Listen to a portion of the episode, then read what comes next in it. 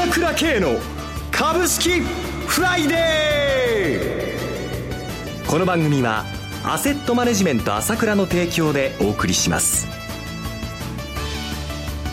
皆さんおはようございます。浜田節子です。朝倉慶の株式フライデー今日も株式投資をする上で重要となる注目ポイントを取り上げてまいります。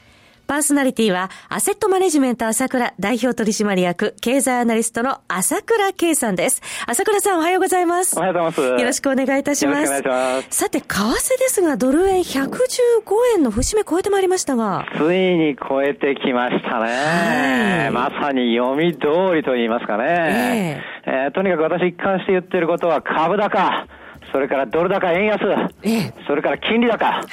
この流れは歴史的な流れが始まったんだから、はい、基本的に簡単に終わるもんじゃないですよってことをずっと言ってるわけですよね。その色が濃くなってまいりましたね。そう、そのな、その流れに沿って、まあいろいろ途中はあるんだけれども、はい、結局はこういう流れになってくるわけですよ。これから加速していく4月にかけて、この円安も含めてね、株高加速していく可能性が高いと思いますね。はい。えー、その中でマーケットはまだ不安心理が尾を引いているようですが。ものすごくこれだけはどうにもならないぐらいな不安心理がですよね。はい、だから先週も言いましたけれども、もうトランプさんが政策をうんぬん言う必要はないわけですよね。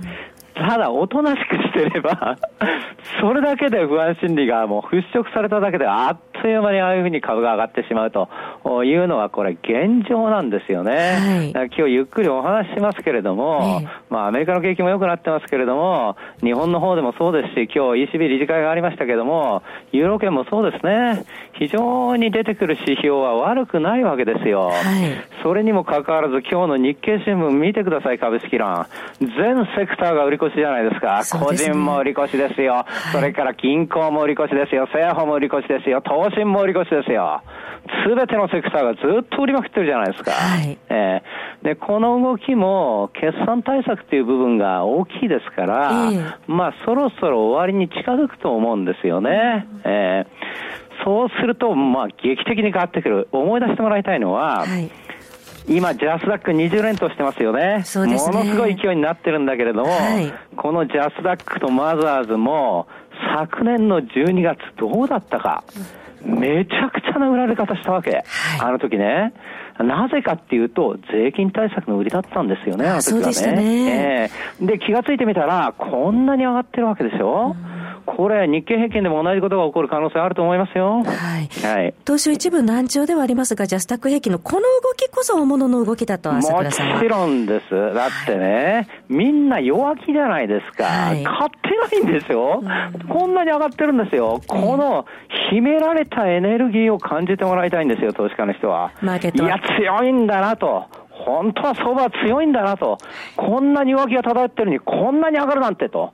そこをやっぱり感じてもらいたいですね。マーケットの中には今後猛烈に上昇する要素をはらんでいると。その通りです。そういうことですね。さて、朝倉さん、今月はアセットマネジメント朝倉のメンバーのご活躍が目立ちますが、その芥川さん、夕刊富士の株ワングランプリでトップに立ってらっしゃるそうですね。そうなんですよ。えー、早くはトップなんですけれども、はい、とにかく夕刊富士の株ワングランプリもね、えー、これはプロ同士の争いですからね。そうですよね。簡単に勝てるもんじゃないんですけど、早くもトップということで、まだピックアップしたのはマーチャントバンカーズですから、バーっと急騰しましたんでね。はい。えー、その朝倉さんですが、来週に無料個別銘柄セミナーも控えてますもんね。そうなんですよね。はい、えー、これもすごい反響になっちゃって、いっぱいになっちゃって、キャンセル待ちみたいになっちゃってるんですけれども。キャンセル待ちですか。まあ、まあ、なんとか、でもどうなるかわかんないんですけれども、えー、えー、で、今回朝倉は米国株の話するんですけれども、はい、とにかく長谷川がね、この間から話してる絶好調で当たりまくっちゃってますんで、はい、から朝倉と二人ね、やっぱり銘柄話しますんで、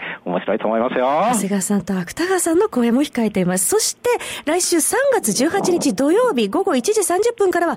朝倉さんの朝倉セミナー、東京の開催もございます。そうなんですよね。はい、これは私がメインで話すわけですけれども、えー、まあ、とにかく、長谷川と芥川に負けないように一生懸命話さなきゃならないですけども、はい、だけども、私はやっぱり主にね、やっぱりこの、個別株の話というより、やっぱりマクロの話をしたいんですよ。どっちに向かってるかか大事ですよね。そうなんですね。投資する上では、やっぱりアメリカがどういうふうになっていくかとか、えー、ヨーロッパの情勢もそうですよね、はい、もちろん中国の情勢もそうですし、今ずっと言ってるように、この歴史的な流れがもう、その流れの中にあるんですよ。えー、債券から株へと大きな流れの中にあるわけですよね。はい、この辺の話をじっくりすることで、えー、まあ、投資の背骨ができる。これが一番私は肝心なことだと思うんですけれども、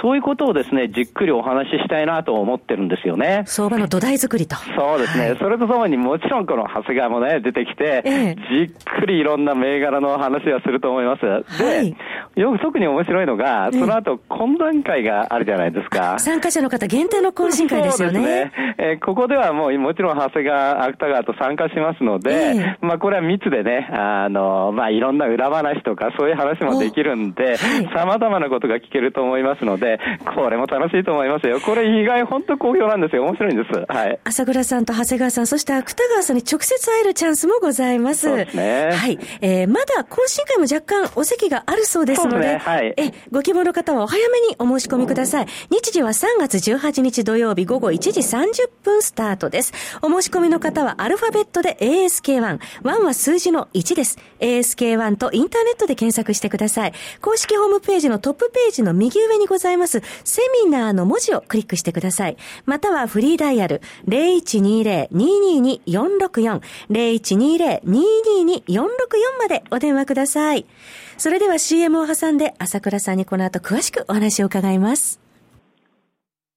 鋭い分析力で注目を集める経済予測のプロ、朝倉慶。日々のマーケット情勢や株式情報、個別銘柄の解説を、朝倉本人が平日16時、メールでおよそ7分の音声を無料で配信中。株の判断に迷ったら朝倉慶。詳しくは、アセットマネジメント朝倉のウェブサイトへ。本日の市況解説無料メールマガジンにご登録ください。アセットマネジメント朝倉は、証券取引、金銭有価証券の予託、貸付行為は行っておりません。また、情報提供する金融商品のお取引では、相場変動などにより損失を生じる恐れがあります。取引説明書、契約締結前交付書面などを十分にお読みいただき、ご理解の上お取引ください。金融商品仲介業者登録、関東財務局長金中第605号。えさて、相場は債券から株へ歴史的な流れの中にあるとおっしゃる朝倉さんですが、国内の株、景気についてもお話を伺えますでしょうか？そうですね、はい、やっぱり特にやはり不安感があるというのがいつもあって、それが大きいわけなんですけれども、えーはいだけども、このコントラストが面白くて、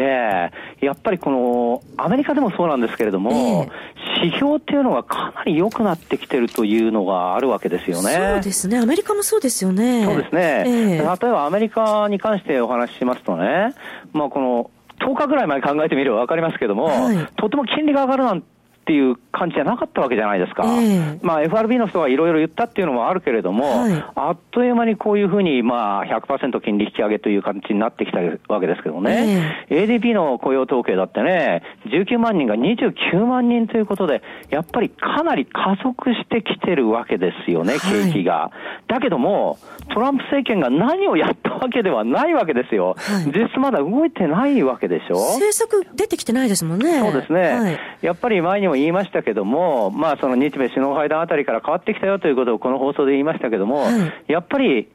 本当に国境税とかいろんなのをやっちゃうと、経済、物価が急騰したり悪くなるじゃないですか。それずっと指摘されてたことだけども、はい、やっぱり現実路線というところに近づいてきてるんですよ。はい、だから現実にね、メキシコのペソなんかどんどん上がっちゃってね、はい、大統領選前のところまで来ちゃってるわけですよね。不安解消の表れですかね。不安が解消すればあっという間にこういうふうに良くなるわけですよね。え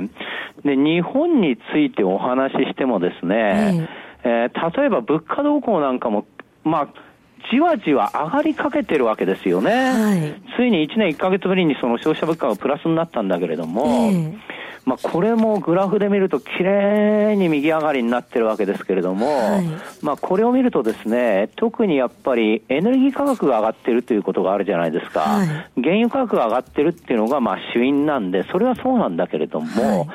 それだけじゃなくてね、やはりその、いわゆる、その、生鮮食品とエネルギーを除いた指数、コアコア指数っていうんですけども、はい、これも上向きになってきたんです。そうですよね。えー、ですからね、本当に温まってきてるということがあるわけですよね。はい、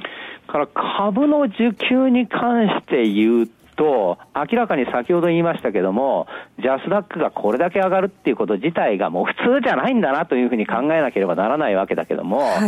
い、だけども、これもですね、このいわゆるジャスダックのここのその2016年の純利益は4割増えてるわけだから平均して、はい、40%増えてるんですよ、これ。個々じゃないですけど、平均してですからね、ものすごく良くなってるという背景があるわけですよ。はい、それでも株高なんですよね。で、しかもですね、この需給関係を見てもですね、やっぱりちょっと温まってきたなっていうふうに私なんか見てて思うのは、信用山が、個人はずっと売り越しなんだけど、信用の人はじわじわじわじわ買い始めてるんですよね。はい、で、信用山がまあ、去年のボトムが11月の14日で2兆580億ぐらいだったんだけども、えー、今2兆4000億台ってことで、じわじわじわじわじわじわというふうに増えてるんですよ。はい、この辺も投資家の心理のないし、この、あの、いわゆる玉の良さの表れですよね。で、加熱してきたなんてことはありえないですから、はい、一昨年の、まあ、信用団でいうと、まあ、3兆6千億ぐらいあったんですけれども、えー、そこから見ればまだあ3分の2の水準だし、全然加熱なんて感じはないわけですから、はい、えー、これじ、じわじわ温まってきたという感じで、いい感じになってきたかなというふうに見ればいいと思いますよ。はい、ね、それからもう一つはね、実は、銀行の貸し出し残高も増えてるんですよ。あそうなんですね。ええー、これも8年ぶりの高い伸びになっちゃって、はい、2月は2.9%増ということになってきてるわけですよね。お金も回ってきてると。そうなんです。はい、こういうふうにですね、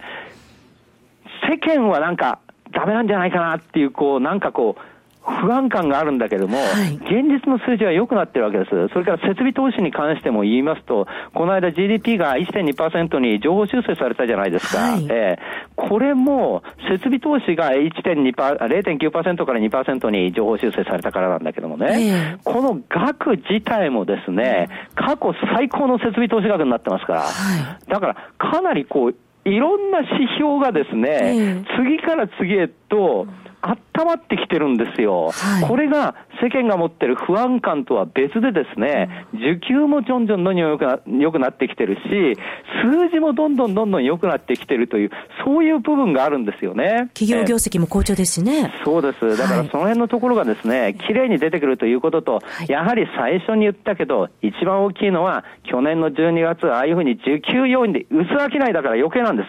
需給要因で今は売られてるだけなので、これがそろそろ終わりかけたら、決算対策が終わりかけたら、いよいよ本物の姿が出るよということで、それはありだっていうことですね。準備しておかなければですね。その通りです。そろそろおお別れのお時間が迫ってまいりました。お話はアセットマネジメント朝倉代表取締役、経済アナリストの朝倉圭さんでした。私、朝倉慶が代表を務めます、アセットマネジメント朝倉では、SBI 証券、楽天証券、証券ジャパン、えー、ウェルスナビの口座開設業務を行っています。私どものホームページから口座開設をしていただくと、週2回無料で銘柄情報を提供するサービスがあります。ぜひご利用ください。それでは今日は週末金曜日、頑張っていきましょうこの番組は、アセットマネジメント朝倉の提供でお送りしました。最終的な投資判断は皆様ご自身でなさってください。